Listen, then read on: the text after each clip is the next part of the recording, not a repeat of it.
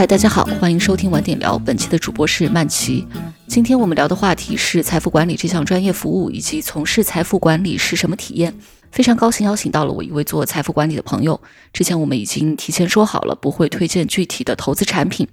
他说这也是做专业财富管理的要求，在不了解每个人的具体需求时，很难推荐具体的产品。所以今天的分享更多是从这个工作的角度聊一聊财富管理都解决人们的什么问题，一些大的投资原则建议，以及我自己很好奇的一个点：帮富人变得更富有会是什么体验了？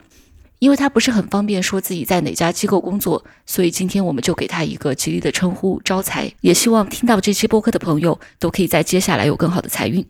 那招财，你可以先介绍一下你大概的从业经历，以及可以给我们讲讲理财或者财富管理大概是什么。好的，各位听众，大家晚上好。是这样，我本人在资产管理行业一直在这个领域内工作，尤其呢偏重于像财富管理方面，所以基于这样的一些经验呢，跟大家做一些分享。其实这个话题也比较普遍啊，大家都在聊财富呢，尤其是这一二十年，大家积累很多。我还看过一个数据，应该是两千年的时候，国内中产阶级好像。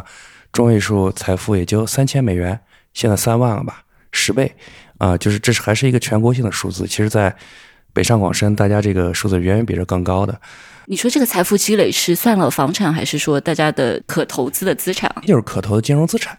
啊，就是手里的现金啊、理财啊、基金啊这些加一起，应该不算房子。房子的话，它远远不止这个数字。嗯，财富管理呢，资产管理这些大家听的比较多，而且市面上也有很多的这种内容。我觉得一个本质上的点呢，就是这事儿没那么神秘，就跟大家的生活有关系，人生有关系。所以做财富管理或者资产管理，它目标就跟我们健身去或者找个工作一样，就是为了实现我们自己的一些价值嘛。就是财这个财富是我们自己积累的一些资源，然后和我们能力一样，我们想把它用到好的方面，让它能。稳定，让它能保值，让它能这个增长啊，这个就跟我们去学习、去听本书，然后或去运动，然后产生的这种积极效应是类似的。它是有一个非常个人化的或者家庭化的这样一种目的。然后呢，这个事情它比较新，很多工具都还是在就是刚刚推出来不多久，而且还在不断的对标国际或者在内部创新。像大家买基金，基金也就是九十年代末才有；买理财也就零三零五年才有，就是我们父辈。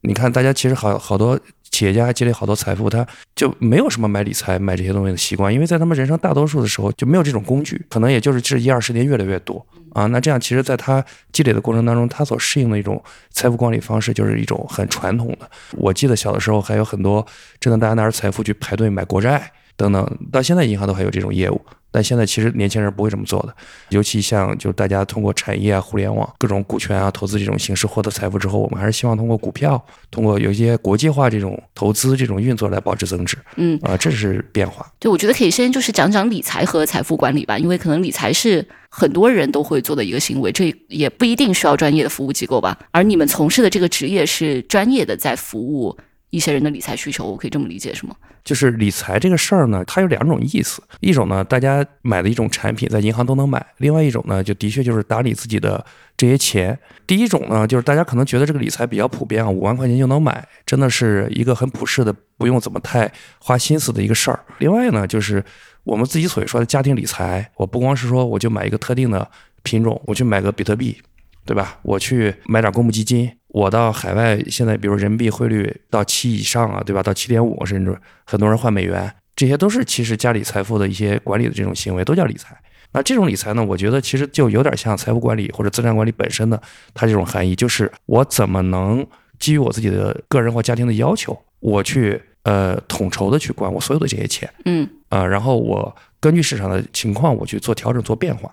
啊，这是一个动态的过程。对你刚刚说的第一个理财其实是名词，对，是一种产品；第二个理财是个动词，是个动作。对。然后可以讲讲，就是作为动词的这个理财啊，当一个人开始工作，有了自己的收入之后，他就可以去自己做一些动作。那到什么情况下他才会需要专业的机构了？可以讲讲，就是专业的财富管理。是什么人群在用嘛？以及他需要的，比如说资产门槛是多少？我自己的一个认知是，就这事儿最好打从头就有一些专业的意识，不管签多少，这事儿是需要规划的，需要这个精心去跟踪的，嗯，一个长效的工作。然后呢，对于门槛上，就大家有分层，就是不同水位的这种钱，大家提供服务不一样。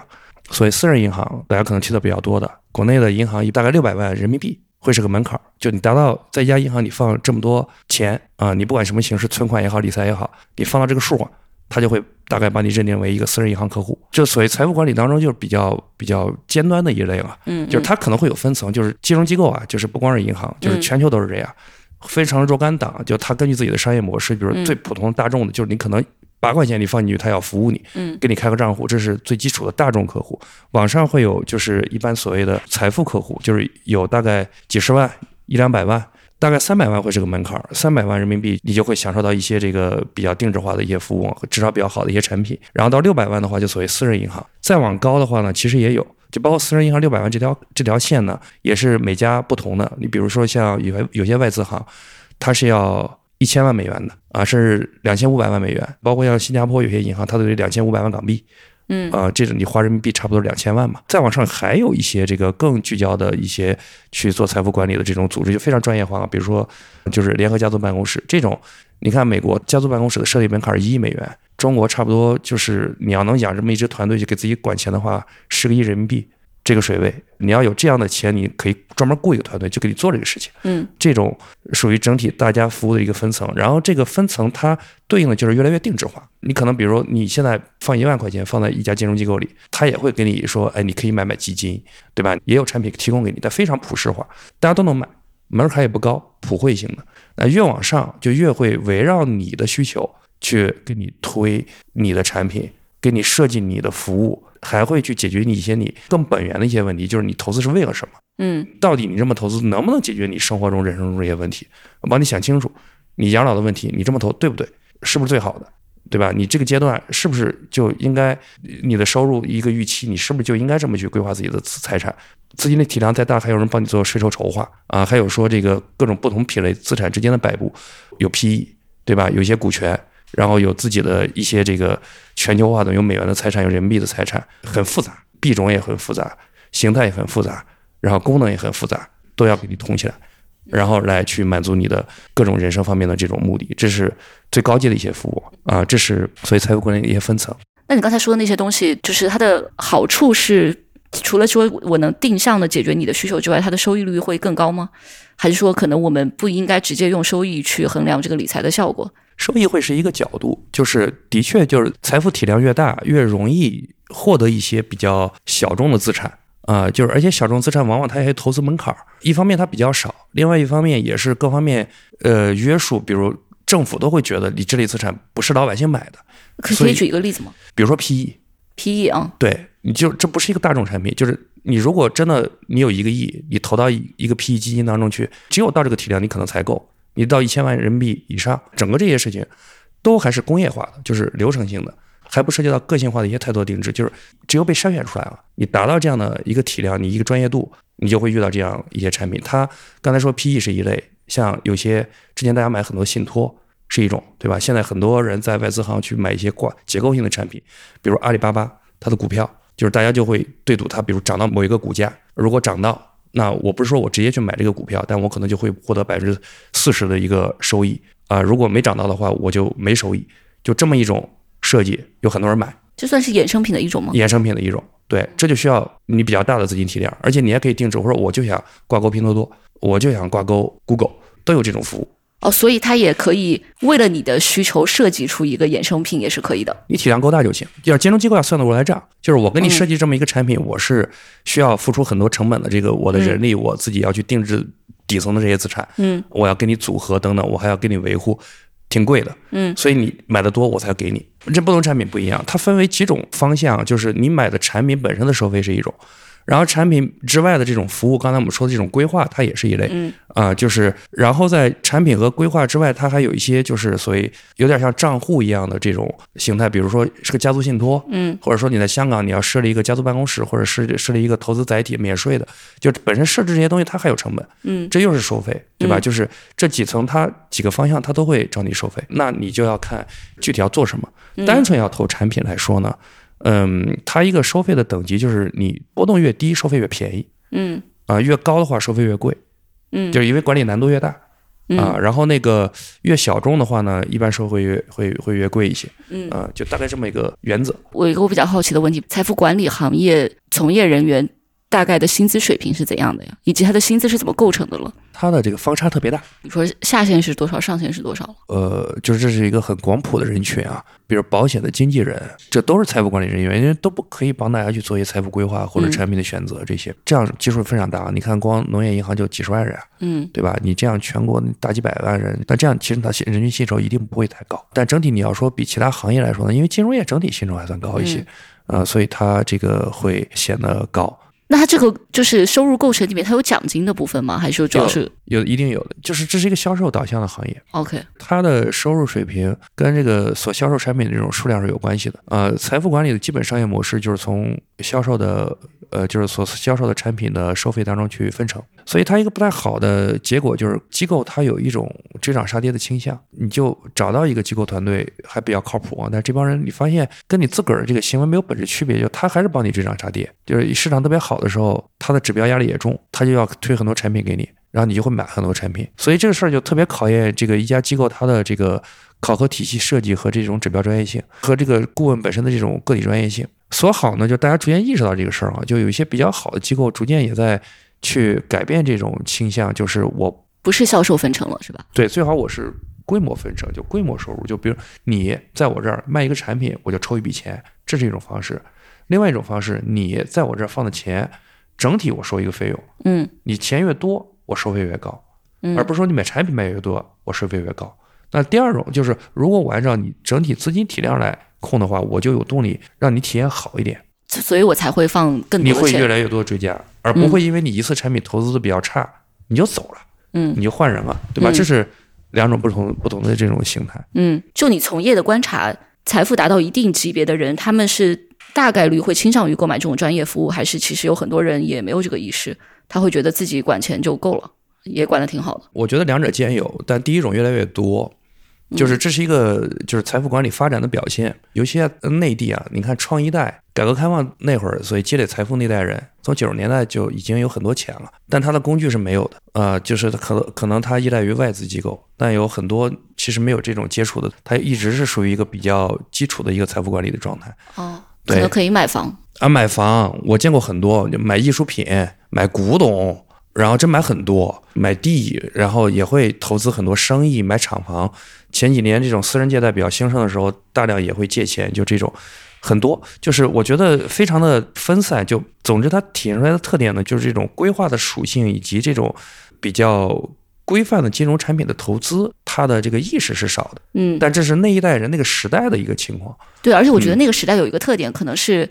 不管你最后怎么选，在这个大的增长的叙事之下，可能你大概率收益都还挺好的。这也是另外一个因素，就是就是就包括像中国的房地产，大家都说这个从呃零三年开始的是中国的房市，就是它这十几年的这种增长，从人类历史上来看，它创造的这种财富和创造的这种资产都是。非常罕见的，就是你可以买一种房，就是投资于房地产的信托，每年百分之十左右的固定收益，呃，然后这个就之后可能会稍微少一些，百分之七左右，你能拿连拿十年，然后你就会形成一种习惯，你认为资产就都是这样的，呃，就是我我买一个产品，你就应该给我百分之六、百分之五，而且没有波动，你到期像存款一样，你就要兑付给我了。这形成很多人的财富记忆，而且这还是高净值的一群人。就是为什么这些年这个事情发生变化之后，就有这么多负面新闻呢？像这个房地产调控的时候，很多这类资产它就不付利息了，甚至本金都要等很长时间，而且有些就没了。那这种情况之下，就大家觉得啊，这怎么可以这样？对吧？就跟他的这么长时间的记忆或者认知有有冲突。嗯，所以现在这个增长变得更少的情况下，其实寻求专业服务的人会更多了，是吗？会的，会的。我们会回归到一个投资的本源，就是投资本身，它从呃属性上来说，这是一个处理未来不确定性的事儿。嗯，那它的结果一定也是一个概率的，它不会是很笃定的。就除非你只能接你你接受一个非常低的收益率，比如存款。但大部分的人的理财，他的目标要比这要高。那这样的话，你就要想清楚你要接接受什么样的一个波动。就整个国内的环境都是这样，全球更是如此啊，就更是如此，就没有什么所谓，就是我一定会对付你的这种产品。嗯，都说好，对吧？巴菲特股神这么多年，就是没有人听说过说这个老爷子要给人家刚兑的。我跑赢指数，我算很牛啊，对吧？这是我的这个标尺，而不是说我自己一定要达到某一个水准，这种资产属性的这个逐渐回归到它的这个投资的本质的，就使得它越来越难理财。嗯，他就要去说，那好，我就要接受专业服务，需要去找到一个专业的机构或者一个专业的团队帮他去做这个事情。嗯，而这事儿本身很复杂，自己做也很费劲。嗯，所以不如外包，对吧？你们有统计过，就是这种人数人群的扩张是怎样的吗？呃，有很多这方面的数据，就是咨询机构，像什么什么麦肯锡啊，就这些，呃，像毕马威在香港，就是都会去发布这些报告。嗯，全球性的一些数据里呢，你看刚才说的家族办公室的这种客群，一亿美元以上的，在美国我看到个数据应该是有三千，在欧洲有一千五。的确，我我不意外啊、就是像刚才说的六百万人民币以上的这种客户，金融机构的他们要服务的这些人，这些机构，它的这个数字没有一个权威的统计，估计一下呢，百万级肯定是有的。你就有些说在中国有百万级大陆，OK，就在大陆，嗯就是比如招商银行，它的年报是公布的，它有十二万私人银行客户，它的门槛是一千万人民币嗯啊。然后比如工商银行，它差不多有二十万左右。嗯，我刚才查了一下数据啊，其实这个人群确实在变多的。招商银行二零一九年就是你刚刚说一千万以上的是八万户左右，是的，然后你说的十二万，这个是二一年的数啊，相当于两年里面从八万到十二万涨了四万啊。对，就是金融机构在随着这种财富的这种积累以及产品这些发展，正在着力的去吸引这些有钱人去成为他们自己的这些客户，所以他们这种数量是他们一个经营的一个结果。整体来说，大陆应该是增长最快的。嗯，因为它以前这块儿没有这么完善，对吧？嗯，是的，嗯，然后随着这个自己去赚钱也变难了之后，专业服务就接力过来了。嗯啊，对而且的确也做得越来越好。包括你也提到说，最近有一些新闻，比如说像中植暴雷，然后还有不少私募暴雷。你做财富管理或做资产管理，你选择一条专业道路，这事儿本身呢，比你就不专业去做，大概率会好，但不肯定不保证结果。就是有些专业的机构也会踩坑里去，对吧？就这事儿，全球呢都是一样，就境内外都如此。你看，像今年年初那会儿，就是瑞士第二大银行瑞信银行不是破产嘛？那会儿有也有些这种特别有钱的这些个人吃过亏啊。再往前倒的话，你比如说像金融危机或者欧洲债券危机那会儿财政出问题的时候，投资这些相关资产的这些投资者都是吃亏很多的啊，但是他们也都是有金融机构服务的。呃，这个市场的风险呢，不会说你因为接受我服务、接受我专业性，你就会消除，它只会更合理。境内呢也是一样，大陆这块儿，你看像最近有一些私募说这个底层的钱就没了，或者就刚才讲的一些房地产的信托买着买着，它这个就不对付本息了。你觉得总体来说，中国的财富管理的这些资产的水平，它会比境外更离谱吗？就比如说暴雷最近这么多，是管理不善导致的，还是大环境在这个情况下就是有很多风险了？啊，我觉得这个很难去做一种、呃这个离谱程度的比较啊。就的确，我觉得哪个国家都有很多糟心事儿，每阶段每个时代都有自己一些特殊性，就大家都会面临一些财富形态的这种变化。你像美国那会儿大萧条的时候，我记得有统计说，二八年、二九年那会儿，真的要是一个中产阶级美国家庭把什么几十万美元放到股票账户当中，他得五二年、五三年能回本吧？一代人啊，那是股票类资产，那真的是就把一个大坑全爬出来所花需要花的这个时间，哦，二战都打完了才回本，真打完了。嗯，，对，就相当于就是就是那比较背的那个那那个时期里，嗯再往前是有的呀。你像零八年也是，就股市一跌的话，就美国人他的这种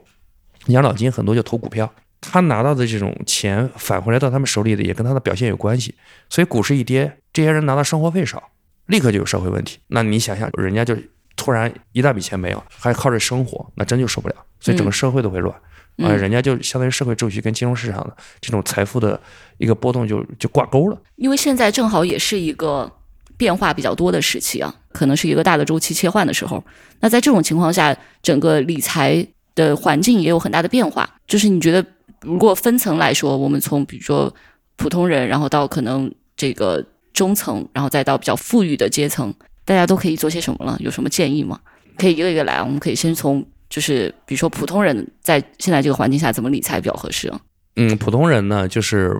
就是我们大概框一下，比如手里有个一两百万人民币、几百万这种现金，我们现在要去投啊。哎，你的这个你这个普通人的标准好高哎。我觉得听众 不说定量的一个标准啊，我觉得就可能普通投资就是面向一些比较普适性的这种产品的，所以，所以一两百万以下的可投资金，你得不到什么太定制化的服务，明白，就是你就投市场上你自己能看到的比较普遍的产品就就可以了，对吧？对对对，就这方面，我觉得大家 DIY 的这个素养要提升。嗯就是你健身不一定要请教练的，对吧？你自己练也能练得挺好的。所以两百万以下你就自己在健身房撸铁就可以了。你要有一定的这种专业引导，不要犯一些大的错误。就比如说，特别的这个盲目去跟一些市场趋势，嗯这个是我觉得，呃，普通人自己操作的时候就特别容易掉进去的一个坑，因为你是自己干嘛，你自己干的时候，你直接面对自己资产的这种涨跌，所以就特别容易就被这个情绪驱使追涨杀跌，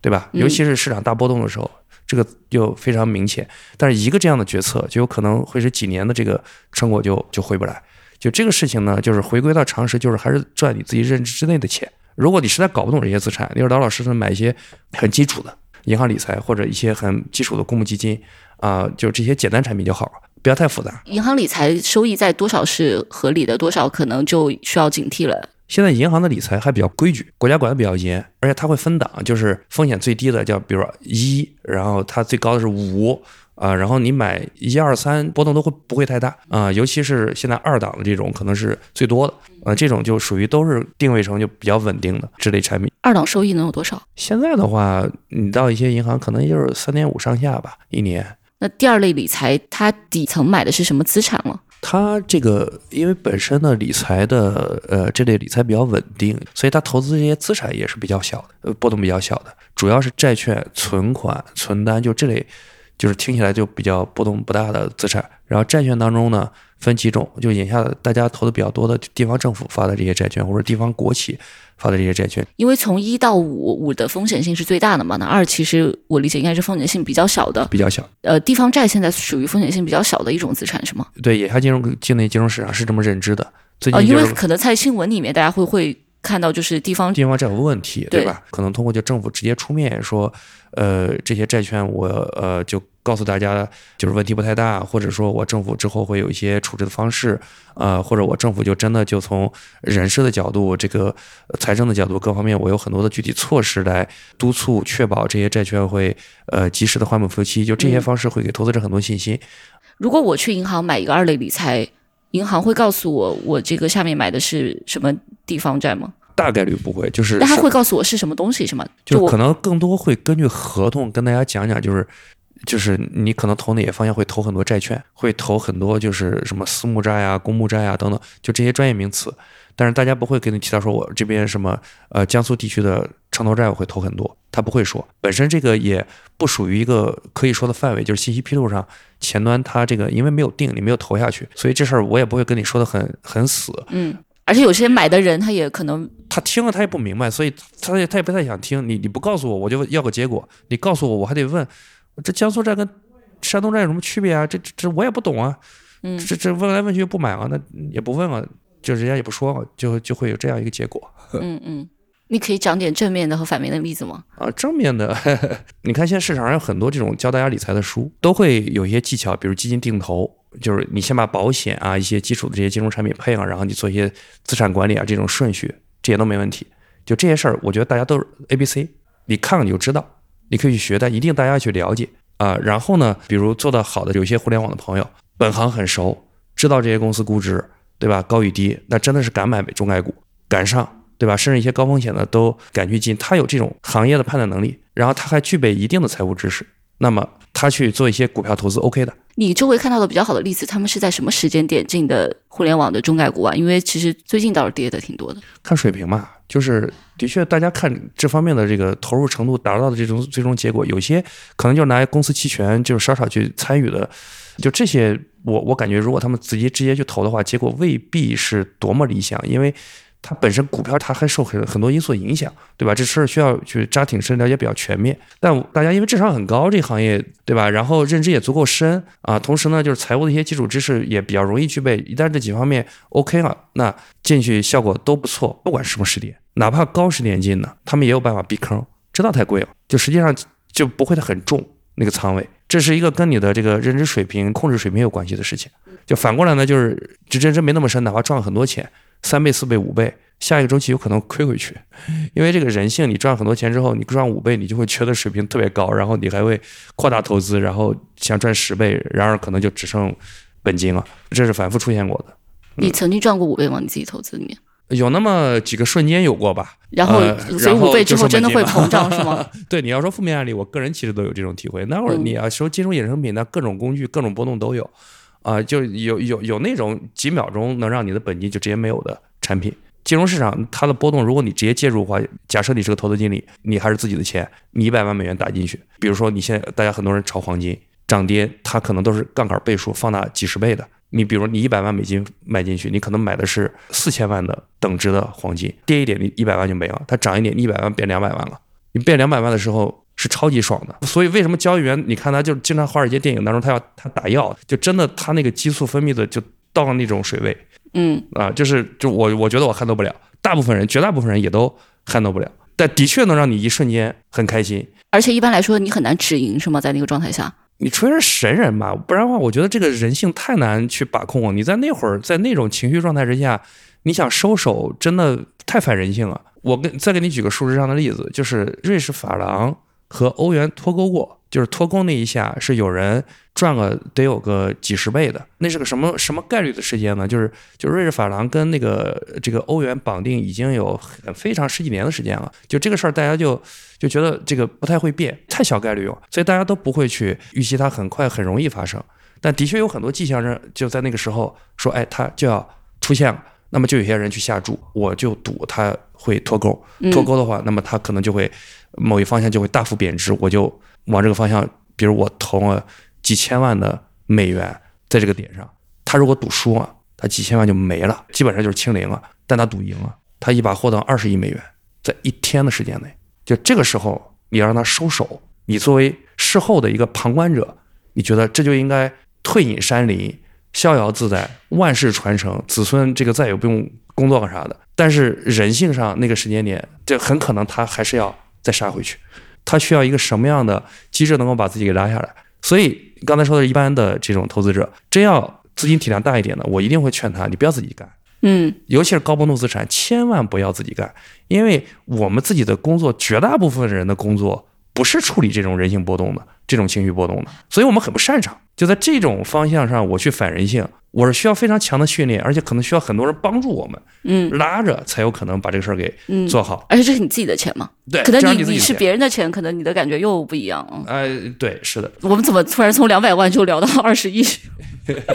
嗯因为我们在谈，就是说你自己去投资的时候，我们自己在，呃，就是你认知范围内的这个事儿，你到底要怎么去坚持，对吧？其实说回来，就是你认知多少，你投什么样，你认知范围之内的这种资产，嗯，这个原则呢，其实你也适用于再往上，就是离资金体量更大一些的。只是这时候有人帮你扩大认知，比如你有一个顾问，或者你有家金融机构帮你，我会告诉你有很多的市场是什么样子的，有的资产是什么样，你愿意学，你会比自己去这个传这些信息容易很多。你打个电话，他跟你聊一小时，你可能会积累特别快，而且你非常有目的性，就是我就想知道，比如最近我投股票能不能赚钱，我投这个 AI，我投哪家公司好，你找一个这方面的专家给你讲一个小时，比你满世界打听要效率高太多了，而且人家愿意给你提供这种服务。你这样的话，就是你的认知会扩展的很快。你扩展的很快的时候呢，你相应的你投资这种触角也可以变得很很多。呃，两百万以上就可以享受这种服务了吗？我就可以嗯找人帮我约专家了吗？就是一般你比如私人银行六百万以上，你这种你专家就一定会有啊，只是说专家质量高与低。嗯啊，大部分这种专家呢，我觉得能够满足大家的大部分的这种需求。你只要简单的一些投资，简单稍微复杂一点这种投资，比如你投点股票类产品这事儿，就好歹有些人会告诉你就大概他们的一些表现是什么样子，风格是什么样子。你想了解这些的话，都还是有一些信息的，你是能接入的啊。这是就是你相当于就已经加了这方面的杠杆了，你是你是能够有团队帮你了。哎，所以这些人的心态是他还是要自己学习是吗？我以为他会把钱交给专业团队，有的他是不是就不管？这是两种认知模式，就是你愿意直接去学习这种产品的，你是在这个方向扩大自己的认知。这种我说实话是比较好的，也有一种就是我不管，比如说我比较信任你，我就给你了，你就给我个结果。但这种呢，我觉得就是他还是会忽视投资当中本质上不太确定的那一部分，就是我怎么跟你约定这个结果，对吧？就是你一年给我百分之六算是好还是坏？我要年年跟你要百分之六，你压力太大了，因为不太可能，对吧？总有股票跌的时候，那这样我一定只能给你百分之二，甚至是不到本金的，那这个时候咱俩关系就崩了。嗯都不说两个是陌生人，母子之间都会反目。我亲眼见到过有儿子给妈妈炒股票，在三四年前那轮牛市的过程当中，妈妈看儿子你赚这么多钱，我把钱给你，一个给还不少，儿子也特自信，好，我给你买，结果崩了，只剩一半，妈妈养老钱没了，母子两人好几年不说话，嗯，很很很现实，就是真的就是这个关系上这种边界的划定是很难的，嗯，所以找一个顾问，找一个团队，你就找他要要一个结果的时候，就一定要定义好这个结果，什么叫好，嗯，什么叫好？你是对标市场较好，还是你对标一个绝对数字较好？嗯，啊，不同的这种方式都可以，但要说清楚代价，你越高，你要要求越高，你要承担的风险就要越大。嗯，这是要说清楚的。嗯，你承担这个风险，而且我要告诉你，它可能有多大。嗯，就是你，比如你会亏本金啊，你会有一段时间可能会特别难受，亏的不止本金，你可能亏到百分之十、百分之二十，你能不能接受这样的一种成本？对吧？而且最后你评价我的时候，咱咱要说好，就是我到底是对标谁的？巴菲特对标标普五百，标普五百是跌过百分之五十的，但人家可能跑的还是不错，这叫股神，他也会亏特别多，这就需要说清楚。嗯，这是两种认知模式，就认知到这种边界的划分。和对这个顾问的这种信任，这样是一类认知，就是咱俩，我实际上认的是你这个人，你这个人的能力。第二种呢，就是我更拓展一步，你自己做的这些事儿，你投的这些产品，我也去认知，我会更深的去介入。我觉得这样的话，对于从专业的角度来说，肯定第二种会更好一些。就你刚才说的这个建议，我的认知有多大，然后我可能就去做多大的投资，以及第二个你说特别高波动的东西，不要。自己用自己的钱去做，这个好像就是在什么环境之下都是适用。那在现在这种可能从一个之前比较快的增长到增长变得比较少的这么一个转换的阶段，包括板块可能也在变换的这这么一个阶段，有什么特别的建议吗？大家现在都会有一些资金，它可能境内外都有，对吧？有一些资金在境外，境内也有很多。然后首先你面临的一个选择就是我这两边怎么摆，对吧？我是要多换些美元，多换些欧元出去。还是说我多结一些人民币进来，他可能会面临一个两个体系的选择。那其实涉及到说，在这种特殊的环境之下，你的理财目的是什么，对吧？我们可以简化一点，就是说你现在理财目的，我觉得大部分人都还是希望能赚钱嘛，能获得收益，对吧？能增值。我就从这种角度来讲，就是你现在哪种资产更容易增值，对吧？大家其实是更关心就哪哪哪哪种，你买什么产品能赚钱嘛，是吧？你是国外能赚钱还是境内能赚钱？你境内的话，你是投股票能赚钱，还是投债券能赚钱，还是投衍生品能赚钱，还是等等？对吧？然后再往下，具体那个哪个哪个细分品类可以一直往下去切分。我们不好说太细，但是会有一些大的方向。你有些钱的话，能到海外比较低成本的出境，当然挺好的啊。但这个事儿呢，就是大家也看，就是觉得可能过个一两年，这个事情可能就会反转。所以它眼下的一说，就是整体它增长下行的一个情况之下，大家这个资金往哪摆呢？我觉得首先作为一个全球视野，就是我们可以在更广泛的范围之内。去寻找这些资产，当然合法前提之下，就是有很多我觉得互联网背景的朋友们，他们是有海外的投资账户的，对吧？他们可能有海外的身份等等，他就可以去做这些事情。然后对于没有这些便利的人呢，他可能在境内的环境之下要去考虑的更多。这里面一个适应于当前环境的一个思维方式呢，就是说逆向去考虑它，就是哪种资产你跌得多，在历史上你看它之前下沉的比较厉害，那现在大概率它可能是比较容易涨的，比如股票。对吧？就是现在，其实国内 A 股真的就有点让大家特别伤心。但其实你要从投资角度来看，这会儿去买一些这种股票的 A 股类的这些 A 股当中的一些这个资产，比如股票类的公募基金、股票类的私募基金等等，它赚钱的这个容易程度肯定比三年前要高。就那会儿可能 A 股指数特别高，现在很低，而且很平，就是一直属于低位波动，大家就不太容易赚钱，而且可能前几年赚的这些钱都还亏进去了，更不想去加仓。但你这会儿你去加仓，你过个三年，它赚钱的可能性比三年前要大多。那你还是很有信心、比较乐观的啊。这我觉得跟悲观乐观的关系不大。嗯，这是一个投资上的一个所谓基本的这种胜率的原理，就是一让一类资产它是有一个波动的大概平均数吧，这种概念。对吧？就是人生起起伏伏嘛。但一个人他如果到一定水位，你再差，他可能不会差的太多，对吧？就是如果他偏离这个太多，那么大概率他会反转啊。这是所谓物极必反的一个很简单的道理。嗯，你刚刚说在一个比较简化的框架下，大家追求的是增值嘛？那现在这个环境，就是我资产安全，它的权重会变得更大吗？会的，会的。这两年的安全性的要求特别明显，尤其是股票跌了之后啊，大家都想保本儿，在国外也是如此。呃，国外大家就这个很多很稳健类的这种产品，地缘政治呢这个事情起来之后呢，很多人在这个方面也很焦虑，对吧？就是你看香港这边市场上，去年这个话题大家谈的不太多，今年就就都在谈，说怎么能让我的资金在全球配置的角度之下更安全一些？就这个方向上，它有好几种思路。那你如果真想保本的话，那你存款好，那是真的非常的有保障。那稍微这个波动一点，你就买一个二级的这种理财就也 OK，对吧？这是一种比较保守的这种思路。啊，然后那个你稍微这个有些想法还是不安于这种现状的话呢，你又想做一些高风险的投资呢，你就分散，有多做一些不同方向的。你这样的话，你大概率你不会死在一个坑里。这个原理你也适用于，就是比如说地缘政治它带来的一些这种焦虑，就是你可能搞不清楚你的钱放哪几类安全，那你可能就都得放，因为这个事情非常的事件驱动，你说不好，对吧？你觉得现在买黄金实物的金条是一个好的选择吗？实物金条看需求吧，就整体黄金这个市场呢，就大最近特别火，是因为一个是境外通胀很高，对吧？就是金价在涨，另外就是大家觉得要降息之后，美国要降息之后呢，就是美元会贬值，这样的话金价又会再涨，啊，你这样就是大家会认为这个真的国际金价会往很高的这个趋势去。但但但你这个只解释了黄金为什么火，对吧？为什么现在大家可能买实物？我觉得是不是还是跟安全有关系？就这事儿我自己没买过，我不太买这类资产。呃，但我能理解啊，就是说他这个可能就觉得踏实，对吧？毕竟黄金保值嘛，嗯对吧？而且就是你如果是金条而不是金首饰，它那个保值属性更好，嗯对吧？就是它能变现，就这些就对抗通胀、对抗一些所谓什么战争风险，这都是人类历史上这个久经考验的方式。你们现在的服务里面是不包括加密货币的，是吗？不多，就整体大陆其实对这块儿很很谨慎，很谨慎，很谨慎。但会有客户咨询是吗？几乎没有，呃，几乎没有。内地内地客户几乎没有，可能也不会咨询到我们这样的机构，哦，他可能会专门去找一些这方面的人去去去聊。嗯对吧？知道我们没这类资产就不问了，他会找到这个真正圈里的人去打听。对，但它本质上是从你要从投资属性来说，这属于高波动资产嗯啊，而且也仍然跟认知有关系。那这样的话，其实你落实到自己个人投资上，这是一个仓位问题。你愿意拿自己家庭财富当中的百分之多少，你投资这一块儿？为什么聊到这个？是因为就是财富级别更高的一些个人或者家庭，他现在比较考虑新香港和新加坡的便利性嘛？因为香港现在有一些政策的变化，香港现在是可以设立合法持牌的 crypto 的交易所的，然后像富途这些公司也在申请啊。对，嗯他们在做，所以香港我觉得金融机构它在这方面探讨很多。我看了一下加密货币，你包括像香，就香港整体它因为市场更加国际化，深度更多，品类更广，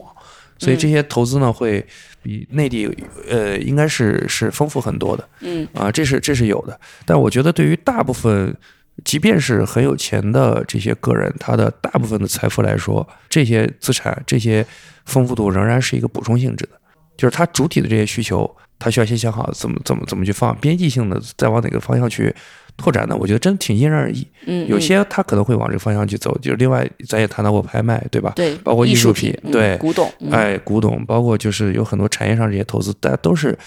都可以去做。而且我觉得，像我自己观察到，真正就特财富积累特别好的这样一些人或者家族，他这种学习的这个真的是。不会停止的，就是他自己的认知一直在拓展，而且他社会责任感也很强。这两个方向上也会促使他们去做一些探索性投资。嗯啊，就有些可能就比如在某些前沿科技领域或者某一个特定的行业赛道，他一定要去投一些企业或者股权投资。比如说我要做 ESG，嗯我要实现我一定的社会的这种责任，或者我做一定的捐赠等等，这些也都是财富管理的范围，或者说他投资的一些形态嗯。啊。所以它不完全是追求一个资产的保值和收益，就它有一部分并不是追求这个。啊，不会，保值增值只是财富管理当中众多目的当中的一个。它有些是为了保障，有些是为了增值，有些是为了拓展，有些是为了传承啊，这是都不同的目的。每种不同的目的，它对应的资产管理方式都是不一样的，选择资产也都不太同，不太一样。你不管是私人银行还是家族办公室，你刚才也提到说，解决你财富可能只是其中一部分嘛，然后它还服务你更多更深层的目的。就比如说，如果你有很多定制化的服务的话，可能它会帮你去解决最后那个根源上的东西。这个可以展开讲讲吗？对，这就是刚才说的，就是你是什么样的一个定位，就是你去管你自己每一笔钱，有很多这种不同的切分的方式，就大概可以，比如划成你日常生活要的钱，然后你去保障自己未来把一些风险兜底兜住的一些一些钱，还有继续拓展的话，比如你跟自己的生意有关系啊，因为这种这种家族它往往生意带来的这种资金，对吧？你或者互联网大大家又是这个高管，我们去达到一定水位，我们有一定财富积累之后，我可能也会自己创业，仍然是有自己的产业，你也会把自己的钱跟自己的产业之间有关，去混在一起考虑，我能不能为我自己的企业去带来更多的资源。啊，我去做一些融资，我做一些投资，做一些税务税收的一些筹划等等，这些事情都会放在里面。有这么林林总总很多种不同的方向，有些机构呢会把它总结成，比如说就是个人的、家庭的、企业的、社会的这么几个方面。大家想清楚我的重点在哪儿，然后我的这个这个重点当中，我主要要实现的一个一个效果是怎么样？比如说我我现在就是我也没什么生意了，我已经退出江湖，我已经财富自由。那我现在就是希望我的这个资金能够一直稳定的增值下去，而且呢，我能传承下去，还不是说我这代花完就算了。我希望我的子孙都有都不要为钱考虑嘛，啊，我有让他们有选择的自由。那这样的话，你就需要有一个跨几十年的一种安排，让这个钱呢能够传下去，而且呢，在这过程当中呢，它不要受到通胀的影响，它不要有踩，它不要踩大坑，对吧？有一定的这种增长，那这就是一种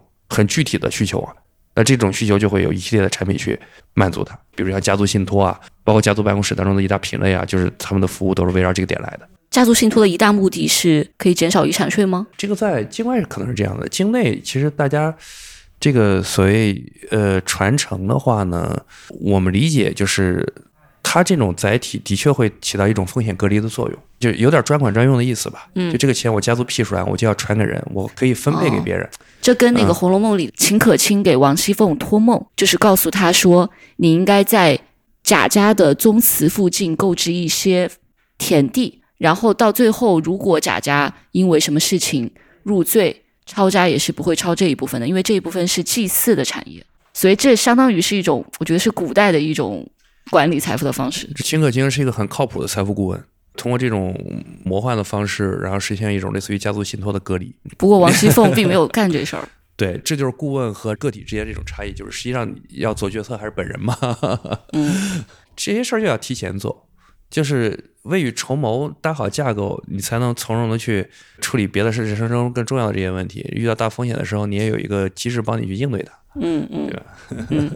你之前还提到说，就是不管是私人银行还是家办，它可能还能帮你解决一些生活上啊，包括企业生意上的一些事儿。是的，就是可能是整体财富管理它的就资产管理之外的一个维度。就是刚才我们说人生的这些目的，其实很多你通过钱来实现，它是局部的嘛。嗯啊，然后这个比如孩子教育，我他固然需要花钱，但他也需要个好学校。这个选学校本身是需要消耗精力的，那么这些金融机构可能就会帮你去选，给你推荐一些。你包括像你这个，那他能保证你上吗？不能吧？我觉得有很多私立学校，这个还是应该是有些途径的。OK，就是你保证上，你比如公立小学，它没有这个不是这体系，对吧？这个就它的确也是会跟那个学校属性有关系，包括医院也是，对吧？他们都有些合作啊，然后一些社交，包括一些像艺术品的这种鉴赏啊。像一些这个兴趣类的体育项目啊，这些大家都有会组织，实际上是帮你社交啊。就再定制化一些呢，就真的可能会你的一些这个更深层次的管家服务也都会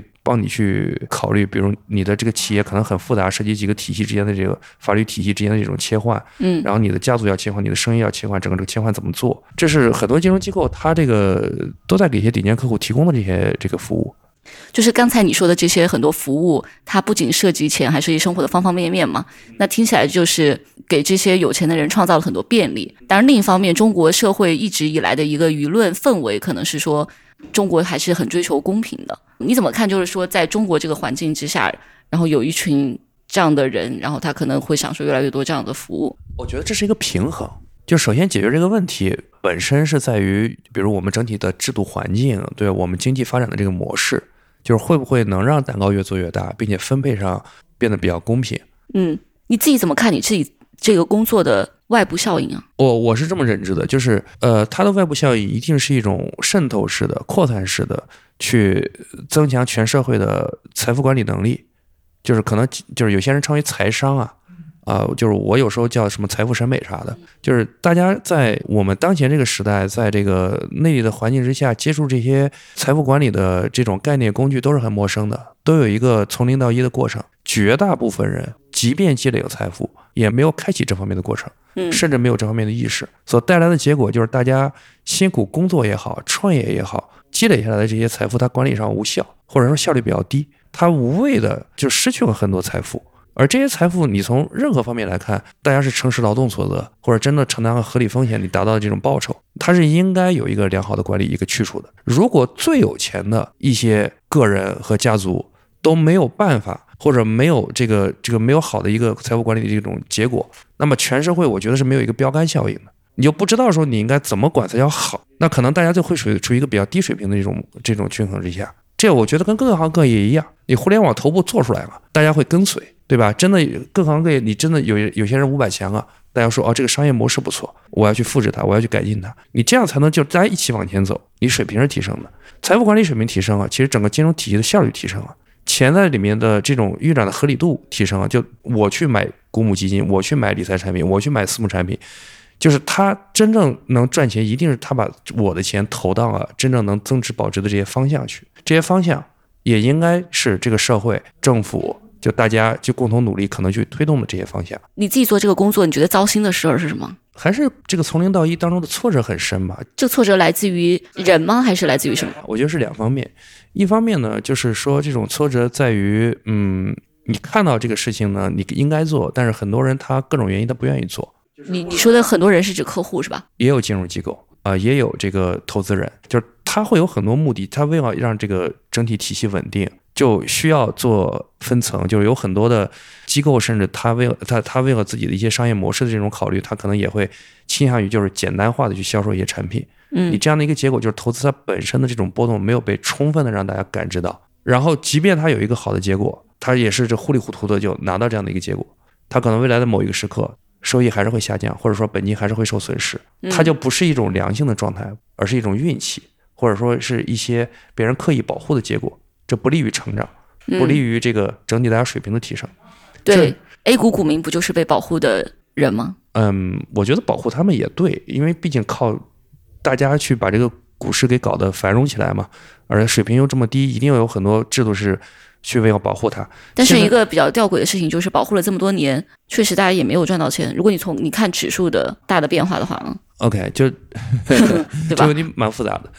呃，这个保护和大家的启蒙是相辅相成的事儿。嗯，像孩子上幼儿园一样，你幼儿园一定要有一个环境保证大家安全。嗯，但是要一定要有一个环境让他们能够学到东西。嗯，就有至少你天性要有有所发育。嗯，你觉得从业这么久，你听到的对你们最大的误解和负评是什么？就可能觉得我们一定能赚钱嘛，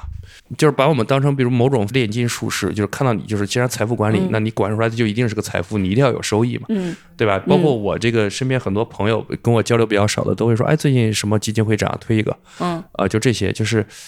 早期我年幼无知啊，我觉得有时候还会冲上去，哎，这最近这不错，你看看，嗯，几轮下来之后就发现，哎呀，这个事儿真要谨慎，倒不是说不知道这些资产，而是根本不知道你问这个事情的目的是啥。就是对吧？就是要要聊明白啊，你的钱是你的钱，是你妈妈的钱啊，对吧？你这个你已经投了多少啊？你所谓好的，你之前投的好的是什么样啊？就都得问明白。这光问这些明白，就问明白之后，他也不跟你聊啊。就但其实是需要把这些事情说的清楚一些的。帮有钱人赚更多钱，会有在某种时刻感觉这事儿没意思吗？我我觉得不会那么虚无啊，就是。就是这这这个真的就是就是你要看到它在整个金融体系和这个社会过程当中它的这种作用，我是带有一定的这种宏观的角度去看这个事儿。当然，我觉得你如果把它当成一份工作，就是我就想我每天朝九晚五的在这里替别人赚钱是一个什么意义？这个这个事儿跟。这个人有没有钱根本没关系，对，因为我觉得这可能会是一些人的想法啊。对，你可以你可以直接回应一下。对我，我觉得这个东西可能真和大家的这种个体感受、价值观有关系。我在意的是我自己的这工作有没有能增强整个这个体系的这种专业性和效率。嗯，然后我能不能帮助到具体的这个人，他实现他自己的这种人生目的？嗯，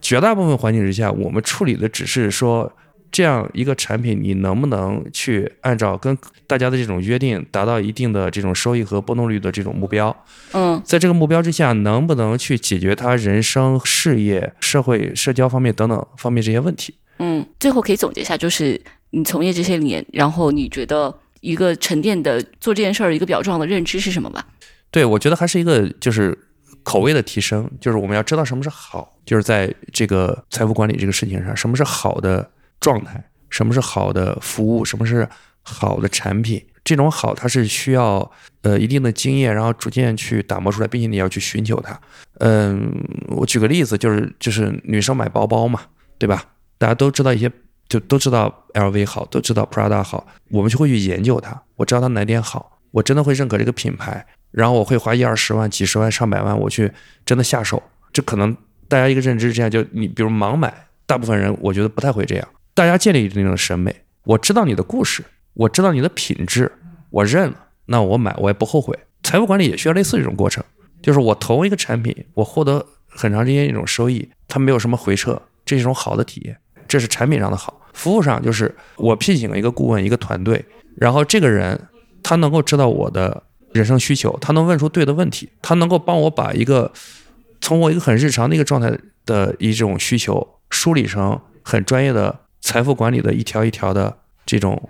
一种要求，然后并且转化成金融机构能够实现出来这种状态，这是好的服务。然后最终一个好的状态就是我自己我的生老病死，我的各方面的发展都得到了良好的支撑，我自己的一些天马行空的想法也都能被我的财富良好的支持，这些是一种好的状态。有这样的一些目标之后，大家再去做一些投资，我觉得会可能会有一个大方向的一种感觉，就是。啊，这个事儿我大概率我应该去做，我至少往这方向去努力啊。但我觉得还是比较难的，可能会得你得试很多很多个不同的这种这个机构产品和这个团队之后，你可能会逐渐才会比较出来。说好现在互联网时代呢，信息多了，真有心寻找的话，也还是能够这个发现，避免一点就是落到金融机构的茧房当中去。因为你一旦把资金就投入到一家金融机构里去的时候，他给你提供这些产品服务。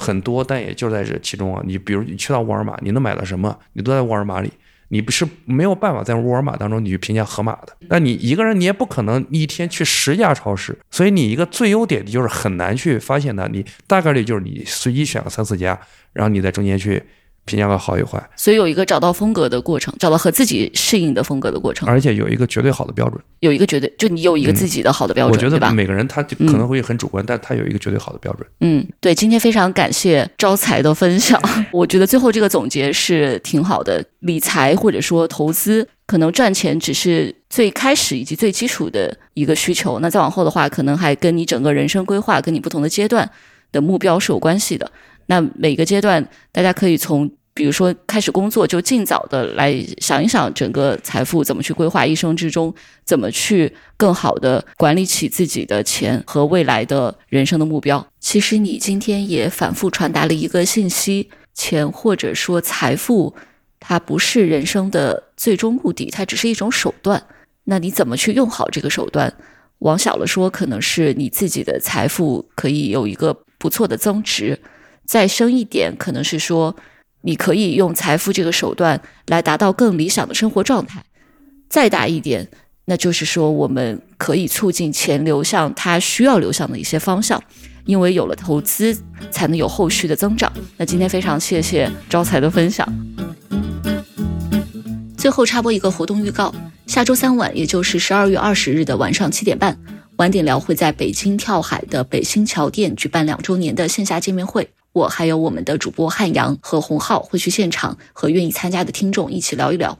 活动议程很简单：一是分享一下我们这两年做播客的想法和感受；二是想和大家线下见一见，真实的感知到听众是谁，你们什么样，关心什么，还有对我们的建议或者吐槽。这个场地大概可以容纳八十到一百人，所以我们想提前知道有多少人可以参加。想来玩的朋友可以点击 show notes 里的报名链接。这两天我们也会在晚点 Late Post 的推送里发布活动信息和报名链接。再重复一下时间和地点，是下周三十二月二十日晚上七点半，北京跳海北新桥店，欢迎来玩。